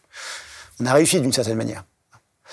Euh, et donc j'ai peur qu'en fait la géo-ingénierie, qui pour l'instant paraît choquante, ça soit juste euh, un autre exemple de ces trucs énormes qu'on a fait sur la nature. Euh, en toute connaissance de cause. C'est ça qui m'inquiète un peu. D'autant que la difficulté aussi, c'est que là, on parle des émissions euh, de l'humanité, mhm. mais en fait, elles sont très concentrées dans les pays riches et même, comme on le disait tout à l'heure, dans les plus riches des pays riches qui, prennent l'avion, hein, qui ont des 4x4, euh, etc. ici, j'ai eu envie de, de vous faire réagir sur ce graphique il, montre euh, finalement où était le niveau de CO2 dans l'atmosphère hein, qu'on mesure en, parties par million. Donc, il était de 280 parties par million avant euh, que l'industrie se développe. il est aujourd'hui à un peu plus de 410. Mmh. Donc, on voit qu'on a pris 130 ppm dans l'atmosphère. Donc, la mmh. concentration de CO2 dans l'atmosphère a augmenté. Ça, on le comprend. Mais ce qui est intéressant, c'est de voir, mais finalement, quelle est la part de chaque pays ou de chaque zone mmh. dans cette augmentation. Et, on voit que, euh, bah, que les États-Unis représentent presque un tiers de l'augmentation, l'Europe 40% euh, de l'augmentation, rien que la Chine en fait presque 20%. Quoi, finalement, vous avez quelques zones qui ont énormément pollué, euh, mais évidemment, bah, l'Afrique, l'Indonésie, l'Amérique du Sud ont assez peu pollué. Donc c'est assez difficile de dire à ces pays, ah bon, il ne faut peut-être pas trop vous développer là parce que ça pollue quand on sait quand même frais nous-mêmes pour se, pour, se, pour se développer. Tout à fait. et, et le euh, ce dernier graphique, euh, puisqu'on prépare toute une série sur le climat à la rentrée sur, euh, sur Elucide pour expliquer un peu en détail tout ce qui se passe, est quand même extrêmement intéressant, parce qu'à gauche, c'est l'évolution des émissions en France de, CO2, hein, du ministère de la Transition énergétique. Vous regardez combien on émet, vous dites, bon, regardez, on a quand même réussi, quand même, depuis 2005, à baisser les émissions, c'est bien. Mais évidemment, quand on fait ça, on regarde juste ce qui était mis en France. Mais évidemment, ce qu'il faut, c'est rajouter ce qu'on a consommé en France, puisqu'autrement dit, on a euh, externalisé la production en Chine pour faire des produits, et puis les produits qu'on faisait chez nous avant et qui polluaient chez nous, bah, aujourd'hui, ils polluent en Chine et on les achète. Donc quand on rajoute en rouge ce qu'on importe, euh, bah, on s'aperçoit que euh, finalement, les émissions, en gros, elles stagnent. Quoi. Bon, elles ont un tout petit peu baissé, suivant comment on mesure, mais en tout cas, qu'on n'est pas du tout sur des émissions, c'est une baisse flagrante des mmh. émissions. Ça, il y, a plein de choses importantes. Bon, premièrement, sur l'aspect très inégalitaire. C'était très très vrai avant, ça, tend à l'être un peu moins. C'est-à-dire maintenant, les, pays anciennement pauvres commencent à émettre beaucoup de CO2. Mais c'est vrai que si vous prenez, enfin j'avais fait une courbe il y a longtemps, vous preniez les émissions simplement de l'Angleterre et des États-Unis, jusqu'à la fin des années 70, rien que ces deux pays avaient émis la moitié des émissions cumulées. Donc c'est vrai qu'il y, a cet aspect, quand même, l'histoire et la responsabilité historique des pays les plus riches est fondamentale, il faut toujours l'avoir en tête. Euh, l'autre point euh, important sur ce graphique-là, bah, on voit par exemple quand on, parle de, de nucléaire et de transition énergétique, bon, on peut en discuter, on peut en débattre, mais ce serait peut-être plus important effectivement de parler du commerce extérieur qui joue un rôle vraiment important dans les émissions, euh, de la France. L'autre point important, c'est que par rapport au, discours de, la transition et l'innovation, c'est qu'en fait, il y a plein de secteurs où il n'y a pas de décarbonation en cours, où il n'y a pas de, de de réduction de l'intensité carbone. Si vous prenez par exemple l'acier, l'intensité carbone de l'acier, elle stagne depuis les années 80, depuis les années 70 même. Euh, l'intensité carbone du béton, elle a eu tendance à augmenter parce qu'on fait du béton de meilleure qualité. Donc on met plus de clinker, ce qui émet beaucoup de CO2. Et puis aussi, il est de plus en plus produit dans des pays euh, où on utilise plus de charbon pour produire le béton. En fait, il y a plein de procédés où il n'y a pas du tout d'amélioration technologique, en fait, quand on prend la masse totale. Ça n'empêche pas qu'on puisse faire imaginer de l'acier super propre à l'hydrogène euh, dans quelques pays très riches, euh, je sais pas, euh, en Suède, peut-être en France, il y a des projets comme ça faire de l'acier à hydrogène. Mais il faut regarder la masse de toutes les, toutes les aciéries, quoi. Et là, la question de l'innovation et du progrès n'est pas si importante, au fond. Où ça va tellement lentement que c'est pas du tout, disons, en raccord avec les, les, objectifs de décarbonation des fameux 2 degrés, quoi au moment où il y a d'autres innovations, en particulier en 2022, comme on le voit actuellement, c'est-à-dire qu'on vient d'inventer quand même la canicule de printemps, euh, ce, qui est, euh, ce qui est quand même une grande originalité. Oui. Et bah, ça, c'est l'étendue du problème. Ça, c'est, en fait, euh, les géologues avaient, ce, enfin, les climatologues parlaient d'anthropocène, vous savez, cette nouvelle ère, nouvelle époque géologique, pardon, marquée par la prédominance de l'homme. Et ça dit quelque chose de très intéressant, c'est qu'en fait, maintenant, la nature va beaucoup plus vite, la Terre évolue beaucoup plus vite que nous, en fait va beaucoup plus vite que l'innovation. Pendant longtemps, on avait l'impression que la nature était relativement stable et puis que c'était l'humanité qui s'agitait, qui avançait, qui, qui, inventait, qui découvrait, qui se développait très vite. L'histoire humaine allait très vite et l'histoire de la nature allait très doucement. Et maintenant, il y a une sorte de renversement euh, sur ces aspects euh, de, grandes infrastructures matérielles. On va pas du tout à la vitesse de la Terre. C'est ça qui est effrayant, en fait. Alors, euh, justement, j'aimerais bien qu'on prenne un, petit moment pour, euh, pour parler d'histoire, puisque c'est quand même votre grande spécialité. Donc, est-ce qu'on peut peut-être faire une fresque euh, de, l'évolution de cette, sensibilisation du, climat, ou en tout cas, dans vos travaux, vous montrez qu'en effet, c'est quelque chose de beaucoup plus ancien que ce qu'on pense. et, votre, votre livre s'ouvre même sur, spécialisé sur ce sujet-là, s'ouvre sur Christophe Colomb. Oui. Ça, c'est un livre que j'ai écrit avec Fabien Locher, euh, un collègue du CNRS. Effectivement, ce qui nous a frappé dans, dans, les discours contemporains, c'est, on en a déjà parlé, hein, le discours de la prise de conscience. Euh, vous disiez, depuis les années 90, finalement, on a continué à émettre, et même beaucoup plus. D'une certaine manière, on pourrait en fait dire enfin, prendre le point de référence beaucoup plus tôt euh, et regarder depuis quand on se préoccupe du changement climatique. Alors, euh, il y a dans ce livre hein, qui s'appelle Les révoltes du ciel, désolé pour la pub, euh, ça parle en fait d'un grand débat sur le changement climatique, mais qui n'est pas le même que celui qu'on connaît aujourd'hui. C'est un débat autour du cycle de l'eau et pas le cycle du carbone. Le sujet, c'était pas les émissions industrielles, mais la déforestation. Mais ça n'empêche pas que c'était un énorme sujet un débat qui a agité euh, les arènes politiques, les arènes savantes. Euh, c'était vraiment une question extrêmement importante, euh, vivante intellectuellement, scientifiquement. Il y a eu beaucoup de progrès qui ont été progrès scientifiques, hein, la théorie des âges glaciaires, la naissance de la climatologie historique, les premières études scientifiques sur le climat, si vous voulez, c'est en lien avec ce débat sur le changement climatique anthropique, hein, lié au fait que les, coupe trop d'arbres, en gros, pour dire les choses simplement. Alors, cela dit, dans un premier temps, le discours sur le changement climatique est un discours impérial optimiste. Et c'est pour ça que Christophe Colomb, lui, commence à parler de changement climatique dès 1494 quand même, donc ça, ça remonte. Euh, c'est qu'il est en train donc, de découvrir les Caraïbes, et puis il voit quelque chose de bizarre, c'est euh, les pluies diluviennes qui tombent à heure fixe en été, euh, dans les, au large de la Jamaïque. Et il dit une chose assez intéressante, il dit en fait, c'était la même chose aux Canaries Porto Santo, Madère, ces, archipels au milieu de l'Atlantique, euh, découverts par les, enfin, colonisés par les, par les Espagnols et les Portugais. C'est la même chose avant que les Espagnols et les Portugais coupent le bois. Donc il y a cette idée en fait que les Européens, les chrétiens, quand ils arrivent dans un territoire qu'ils colonisent, ils améliorent le climat en coupant du bois. Euh, et, ça c'est un argument très fort pour la colonisation parce que en fait c'était de dire les Indiens ne possédaient pas vraiment le territoire parce qu'ils ne le travaillaient pas. Et, c'est parce qu'en fait ils ont laissé la végétation euh, proliféré, ils ont laissé la nature en déshérence sans vraiment euh, la contrôler, la maîtriser, qui a ce climat pas terrible, parce que c'est un, truc péjoratif sur le climat, évidemment, de, la Caraïbe. Donc ça, c'est vraiment un argument qu'on va retrouver ensuite dans tous les... Enfin, Nouvelle-France et Nouvelle-Angleterre. Un argument pro-colonisation. Qui est aussi un argument pour se motiver, parce que pour aller coloniser le Canada au milieu du XVIIe siècle, en petit âge glaciaire, avec des hivers absolument terribles, Autant vous dire qu'il fallait, en vouloir. Quoi. Et donc, c'est un argument pour dire, non, mais si ça vaut le coup quand même d'aller envoyer euh, des colons en, euh, en Nouvelle-France, parce qu'à terme, quand ils auront vraiment euh, travaillé la terre, cultivé le sol, etc., le climat va vraiment être celui comme la France. Quoi. Ce sera la Nouvelle-France, vraiment. C'est à peu près la même ligne de latitude. On aura le même climat de part et d'autre de l'Atlantique. Au fond, c'est aussi pour expliquer ce truc bizarre, ce phénomène étrange. Comment ça se fait qu'on ait des climats si différents de part et d'autre de l'Atlantique à même ligne de latitude? Chose qui, les, ils ne connaissaient pas le Gulf Stream, etc. Les, colons ne s'attendaient pas. Donc il y a eu tout un premier temps du discours sur le changement climatique qui était un discours euh, très, très optimiste, impérial, euh, qui servait aussi à justifier la colonisation et puis aussi la hiérarchie des peuples. C'est-à-dire, en fait, les Indiens, c'était un peuple efféminé qui n'a pas réussi à maîtriser la nature et les Européens chrétiens vont par contre y arriver. Donc il y avait vraiment cette idée de, hiérarchie raciale. Euh, ça va servir aussi à hiérarchiser les peuples orientaux, avec cette idée que euh, par exemple, les ruines de Babylone, euh, qui se trouvent maintenant au milieu d'un désert, euh, fin 18e, début 19e siècle, ça va être interprété comme les conséquences d'un changement climatique causé par les locaux qui ont trop coupé de bois, qui ont changé le climat et qui, se faisant, ont produit leur propre dégénérescence raciale. C'est un discours qui est toujours raciste, sachant qu'à cette époque, le climat, c'est ce qui façonne très profondément les corps, l'intellect, les sociétés, les civilisations. Et donc, il y a des civilisations inférieures, c'est aussi parce qu'elles ont mal géré leurs environnements. Alors, ce, ce Vous pensez que le climat, en effet, avait une influence directe sur les sociétés, en particulier déjà les Grecs faisaient ça à, l'époque. Ah donc la Grèce est bien située, juste, c'est pour ça que ah, mais chacun est dans le meilleur climat, ça c'est typique. Et donc, euh, effectivement, c'est un topos dans toute la littérature du XVIIIe siècle. Pensez à Montesquieu, évidemment.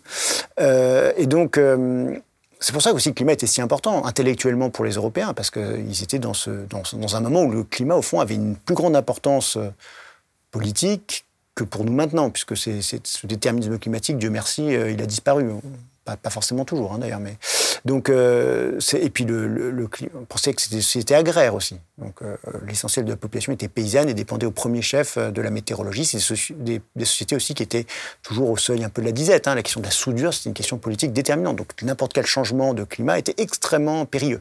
On se rappelle aussi en 2012 hein, les propos allemands sur la Grèce, et pays du Club Med. Oui, bah ça, il y a peut-être encore des théories de Montesquieu là-dedans, j'en sais rien, j'ai pas du tout creusé ça.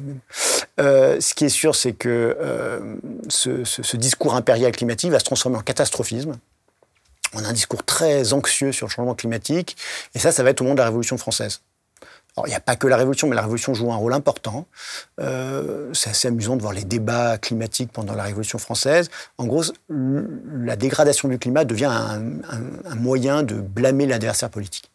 Donc quand les révolutionnaires arrivent en 1789, ils disent si le climat s'est dégradé en France, et c'est vrai qu'il y avait des mauvais, bah, c'est connu, hein, les mauvaises récoltes et donc euh, le prix du pain qui se renchait, enfin qui augmente, etc. Euh, c'est parce que la monarchie a mal géré le climat de la France. Elle a fait dégénérer le climat de la France, y compris les Français d'ailleurs. Il y a vraiment, c'est une accusation très très forte. Si le peuple a faim, c'est parce que la France a mal, euh, la monarchie a mal géré les forêts. Elle a aussi laissé les étangs proliférer, etc., qui créent de l'humidité et donc des mauvaises saisons. Et puis évidemment, cet argument, ça va retourner sur le, ça va retomber sur le révolutionnaire parce que qu'est-ce qui se passe en 89 Les paysans euh, comprennent le 14 juillet comme euh, la récupération de droits dont ils s'estiment avoir été expropriés depuis 20 ou 30 ans. Euh, depuis les années 1760, le prix du bois augmente. Il y a ce qu'on appelle, de manière plus générale, la réaction féodale. Et donc les aristocrates essayent de récupérer des droits exclusifs sur les forêts des forêts qui pouvaient être communes auparavant, qui vont être privatisées en partie. On va construire des murs autour, mettre des gardes forestiers. Et c'est très rentable de, vraiment euh, se focaliser sur la production de bois. Et donc les paysans n'ont plus accès à ces, à, ces, terrains boisés pour faire paître les animaux, pour faire leur bois mort, etc.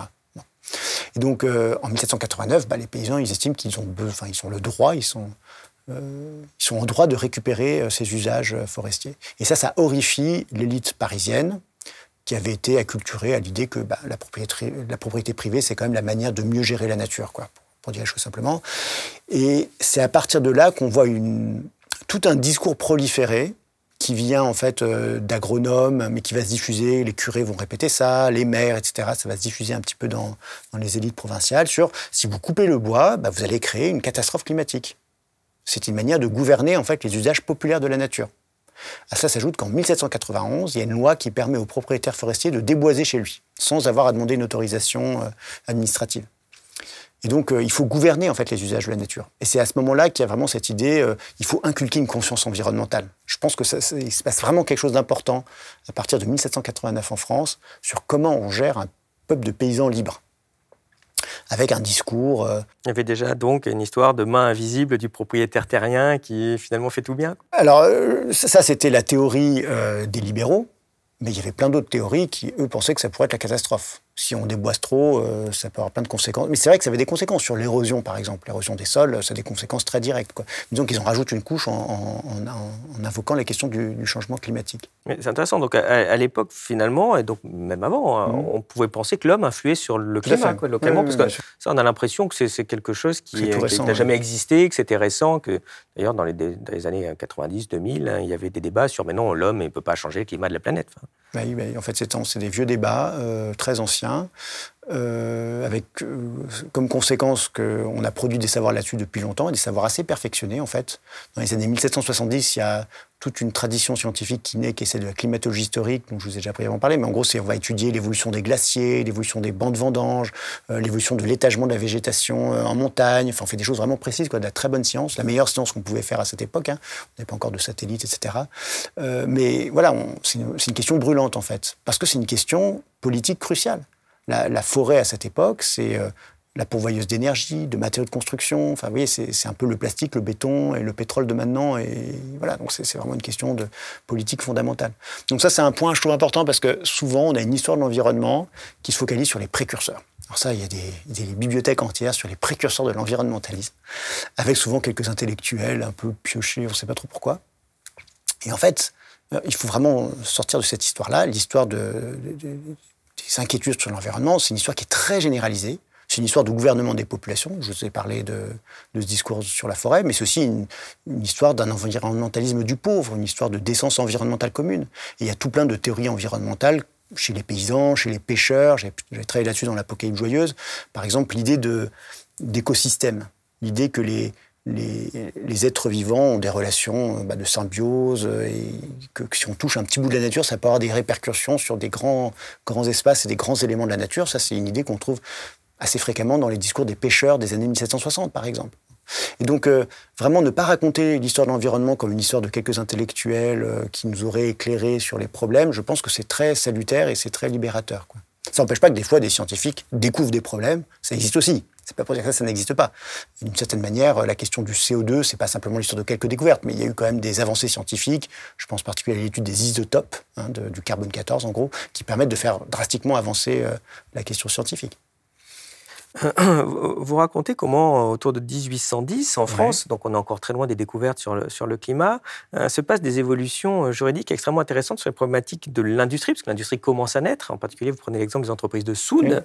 Euh, vous pouvez nous raconter ce qui s'est passé et surtout les conséquences sur la population parce que C'est quand même très intéressant. Alors, 1810, c'est la date d'un décret qui est fondateur dans le droit de la pollution. En France, et pas que en France, parce qu'en 1810, la France est un peu à son apogée territorial, donc ça a influencé pas mal de systèmes juridiques de nos voisins européens. C'est sous, évidemment, euh, Napoléon.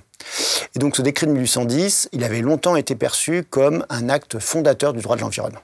Parce que l'industriel, dorénavant, doit demander une autorisation au préfet, et pour les choses les plus polluantes, euh, les industries de première classe, donc par exemple la soude, carrément au ministre de l'Intérieur qui euh, qui, rend son avis en Conseil d'État, donc vraiment le sommet de la, de, la hiérarchie euh, du droit administratif.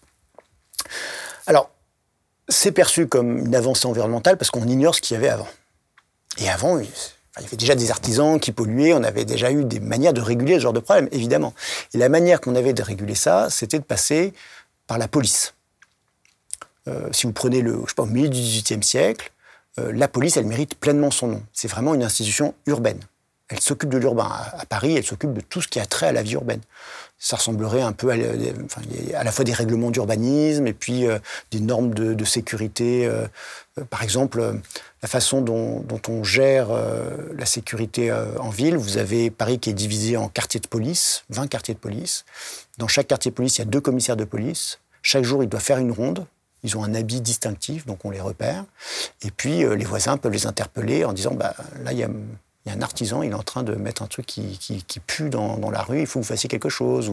Et donc on, voit, hein, il y a les journées de police qui sont dans les archives euh, du Châtelet, et on voit que euh, les, policiers sont en permanence en train de, de policer, si vous voulez, les comportements urbains. C'est une sorte de, de, travail constant de police des micro-risques urbains. Euh, ça va de je me souviens de cet exemple, euh, une dame qui écossait ses oignons dans la rue, ben non, elle peut pas faire ça, donc euh, voilà, tu vas faire ça ailleurs, quoi. Et euh, ça va aussi jusqu'aux artisans qui émettent des fumées, etc. Et donc, la manière dont on régulait à ce moment-là l'environnement, c'était plutôt par exclusion de l'espace urbain. En gros, si un certain nombre de voisins étaient d'accord pour dire ça, ça sent trop mauvais, euh, très vite, l'artisan était interdit d'exercer, il devait aller ailleurs. Donc ça crée une sorte de zoning. Par exemple, tout ce qui sentait vraiment très mauvais, le travail de la matière organique, ça allait le long de la Bièvre, dans le 13, enfin, actuel 13e arrondissement, où euh, voilà, on avait un peu sacrifié euh, cette rivière aux tanneries, aux boyauderies, etc. et évidemment, quand l'industrialisation arrive, il y, a des procédés qu'on sait polluants, mais qui nécessitent beaucoup de capitaux les, industriels ne peuvent pas supporter l'incertitude que fait poser euh, la police. Et donc le décret de 1810, on a l'impression que c'est écolo, mais ça sert à stabiliser le capitalisme industriel. Parce qu'une fois que vous avez eu votre autorisation du ministre de l'Intérieur en Conseil d'État, les voisins, ils peuvent toujours euh, faire ce qu'ils veulent. L'industriel, il ne va pas être euh, interdit. Et c'est vrai qu'il y a très très peu de cas d'exemples d'usines qui sont interdites après ce, enfin, en ayant été dûment autorisées par la, procédure du, décret de 1810. Et donc et surtout, vous expliquez que ces usines sont renvoyées hein, déjà dans les zones les plus pauvres mhm. euh, et qu'avant, il pouvait y avoir des indemnisations qui après s'arrêtent justement à mhm. cause de ce, décret. Alors, pour, pour, euh, si on reprend le, le, cas de la soude, au départ, donc la soude, c'est particulièrement polluant parce que, en gros, vous prenez du sel, de l'acide sulfurique, vous chauffez tout ça dans, un four et ça produit énormément d'acide chlorhydrique. Et au départ, cet acide chlorhydrique, on ne sait pas qu'en faire, et donc ça part dans l'atmosphère, et donc ça brûle tout aux alentours. Donc des champs, même des propriétés, enfin des maisons, euh, les, tapisseries sont décolorées, etc. Enfin, c'est extrêmement. Bah, si vous avez déjà senti un peu d'acide chlorhydrique, c'est extrêmement désagréable, c'est une pollution extrêmement sensible. Alors au départ, ça se concentre, il y en a quelques-unes autour de Paris, mais surtout autour de Marseille, parce qu'il y a la savonnerie, on a besoin de soude pour, pour faire du savon. Au départ, c'est dans la, disons, dans les banlieues proches de Marseille, où les aristocrates, les juristes aussi, les juges, les avocats avaient des propriétés, des bastides. Autant vous dire qu'ils ne sont pas ravis d'avoir ces nouveaux voisins. Et donc, il y a toute une levée de boucliers juridiques encouragée par euh, les juristes euh, de Provence, qui, en plus, là, on est donc dans les années 1810, euh, après, et surtout après 1815, après la chute de Napoléon, en vérité, ils sont extrêmement furieux parce que, avant, le, le Parlement de Provence, c'était une grande institution judiciaire. Et avec le nouveau système administratif, ils sont devenus beaucoup moins importants.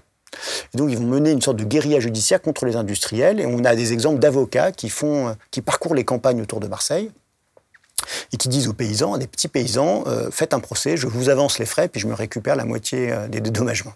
Et donc, il y a vraiment une guérilla juridique qui a une vraie influence. Et donc, il y a les industriels qui disent, mais là, on va mettre la clé sous la porte. Alors, euh, il y a des systèmes de contestation qui marchent à moitié. Bon, mais ce qui va vraiment changer la chose, c'est le chemin de fer. Parce qu'à partir du moment où il y a les chemins de fer, vous pouvez vous éloigner de, de vos bassins d'approvisionnement et puis de vos marchés. C'est possible de transporter des choses lourdes à longue distance.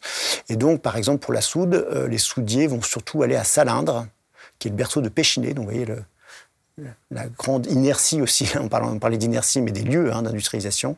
Euh, c'est dans, les, fins des années 1840, si je me souviens bien.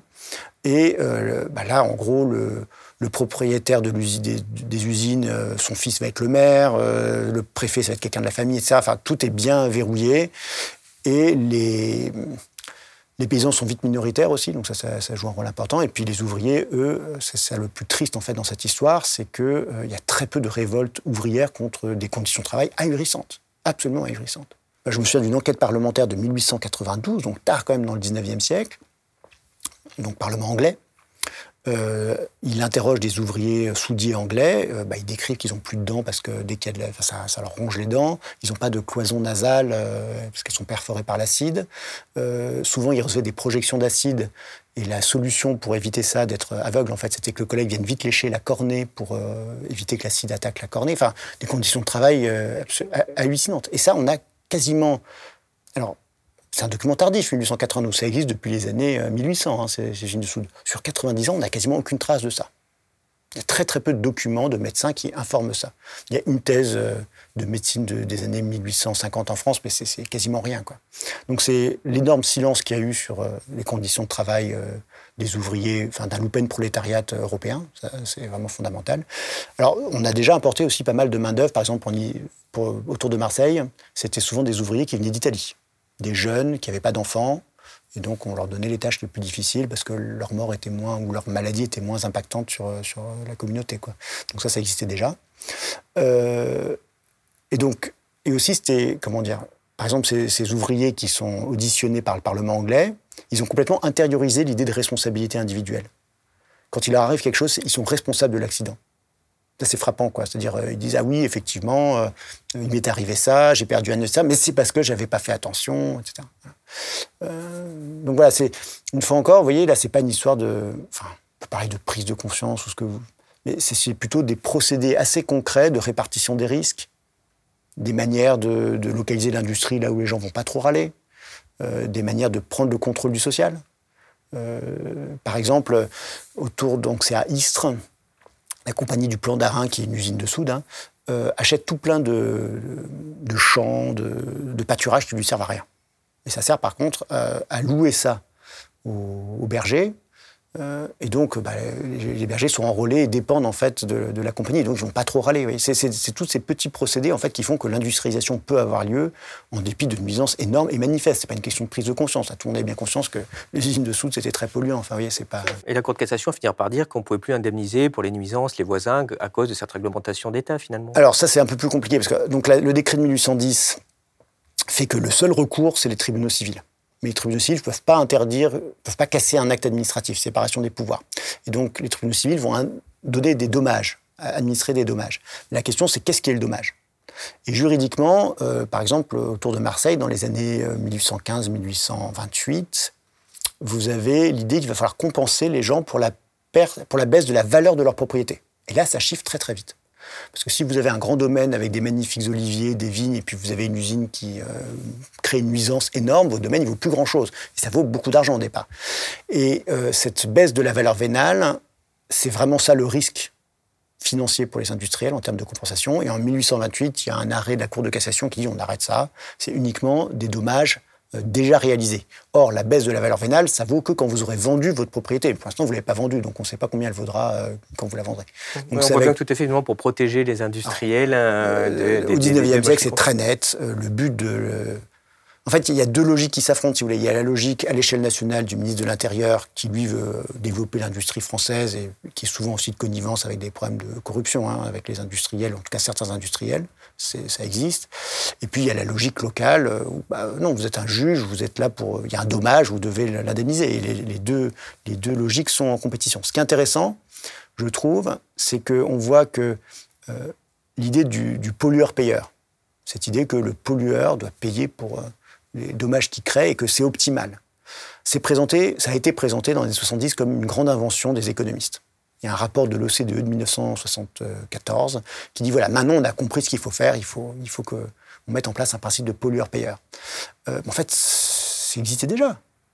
C'était complètement dans la logique du décret de 1810 et dans la logique de l'article 1382 du Code civil où bah, vous indemnisez pour les dommages que vous causez. Au fond, c'est un principe fondamental du droit. parce que vous comprendre, c'est l'idée de pollueur, payeur, mais toujours pollueur en fait. Bah, exactement, ouais. En gros, c'est ce que les industriels voulaient. Ce qu'ils voulaient, c'est qu'on stabilise leur, euh, leur, titre de propriété et qu'on ne leur demande pas d'installer des choses trop compliquées au dernier moment, etc. Ce qu'ils veulent, c'est avoir une stabilité là-dessus. Par contre, indemniser euh, des récoltes détruites, c'est souvent dans, dans leur capacité financière, c'est pas un gros problème. À part cas particulier, comme celui que j'avais beaucoup étudié effectivement autour de Marseille, qui était assez rigolo parce qu'il y avait vraiment, enfin rigolo, dramatique aussi, hein, parce qu'il y avait vraiment une sorte de mobilisation assez générale de, euh, bah, de l'élite et euh, des petits paysans marseillais ou autour de Marseille contre les industriels, qui ne venaient pas tous de Marseille évidemment. À la même époque, vous avez euh, d'ailleurs trouvé dans les archives une circulaire de 1821 qui est assez intéressante. Alors ça, c'est ça qui a lancé le, notre livre avec Fabien en fait. C'était, on est tombé sur une sur une circulaire et surtout la réponse à la circulaire, parce que donc c'est une circulaire sur le changement climatique. En 1821, le ministre de l'Intérieur demande une grande enquête euh, à tous les préfets sur euh, la question du changement climatique. Et les réponses... Parce qu'en fait, il fait froid à l'époque. Alors, on est dans le sillage de l'explosion du Tambora, qui est un volcan en Indonésie, qui a créé la fameuse année sans été de 1816, euh, il y a de nouveau les oliviers qui gèlent en Provence en 1820. Euh, donc voilà, on a, on a des perturbations euh, climatiques importantes. Et en 1821, donc le, ministre de l'Intérieur demande de renseigner le lien entre déforestation et changement climatique depuis 1789. Je vous disais il y a quelque temps que le climat, c'est une manière de blâmer l'adversaire. Là, c'est clairement la restauration qui met le froid sur le compte des révolutionnaires et de ce qui s'est passé depuis 1789 et la catastrophe qu'il y a eu dans les forêts. Euh, et ce qui, est assez, chouette quand on a eu les réponses, donc c'est plusieurs milliers de réponses, hein, c'est un gros volume de documents, euh, ben, on voit en fait que les, préfets ensuite vont consulter les, médecins, les agronomes, des propriétaires fonciers, etc. Donc on a la réponse d'une petite euh, élite provinciale sur cette question.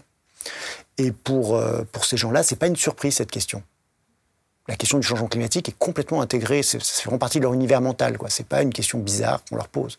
Donc c'est là où on s'est dit avec Fabien qu'il y a vraiment un sujet important, parce que c'est pas... Euh, la question du changement climatique, c'était pas quelques savants qui travaillaient dans leur coin, non, c'était quelque chose qui s'est largement diffusé en fait dans, dans la conscience euh, populaire ou en tout cas d'une petite élite provinciale, cette idée de changement climatique. Quoi. Nous arrivons à la fin de, de, cet entretien. Donc pour la suite, eh bien, on, renvoie à votre livre hein, qui explique bien ce qui s'est passé à la fin du 19e siècle avec hein, le début des connaissances sur le climat, puis la première partie du 20e avec cette connaissance scientifique qui, commence à bien s'installer, comme on en parlait tout à l'heure, effectivement la fabrication du doute à partir des années 50-60. Euh, je vais donc vous poser la, question rituelle pour, euh, pour, conclure, qui est euh, qu'est-ce qui, selon vous, est connu de peu de personnes, mais qui mériterait d'être connu de tous? Ce que j'ai en tête là, c'est quelque chose d'assez ponctuel, mais que je trouve assez frappant. Dans les dernières statistiques énergétiques euh, de la Chine, vous avez deux chiffres absolument ahurissants. Euh, la masse de carburant synthétique, donc fabriqué à partir du charbon.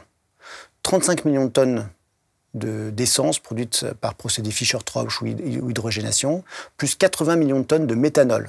C'est un autre, un autre euh, constituant qu'on tire du charbon. Donc vous avez 115, 120 millions de tonnes de, d'essence en fait qui sont produites à partir du charbon en Chine. Pour donner un titre d'exemple, la France, si je me souviens bien, consomme 40 millions de tonnes d'essence. C'est un sixième des carburants chinois qui donc tiré du charbon hein, qu'on met dans les voitures. À cela s'ajoutent euh, les voitures électriques. Voitures électriques, en France, en Europe, aux États-Unis, on en parle comme d'une technologie de, décarbonation hein, de l'économie. Ce qui est évidemment faux. Et on voit bien avec le cas de la Chine. Il euh, faut savoir que la moitié des voitures électriques en ce moment roulent en Chine. Et euh, en Chine, l'électricité, elle est produite à 80% à partir du charbon. Donc en fait, il y a de plus en plus, je trouve ça assez intéressant de voir qu'il y a de plus en plus de, mobilité qui était plutôt pétrole, qui bascule vers le charbon. Depuis, euh, et ça c'est très récent, hein, l'explosion des, carburants synthétiques euh, en Chine, on parle de 2000, c'est la suite en fait du, du, renchérissement du pétrole en 2008, les investissements ont lieu après, donc on parle de 2016-2017.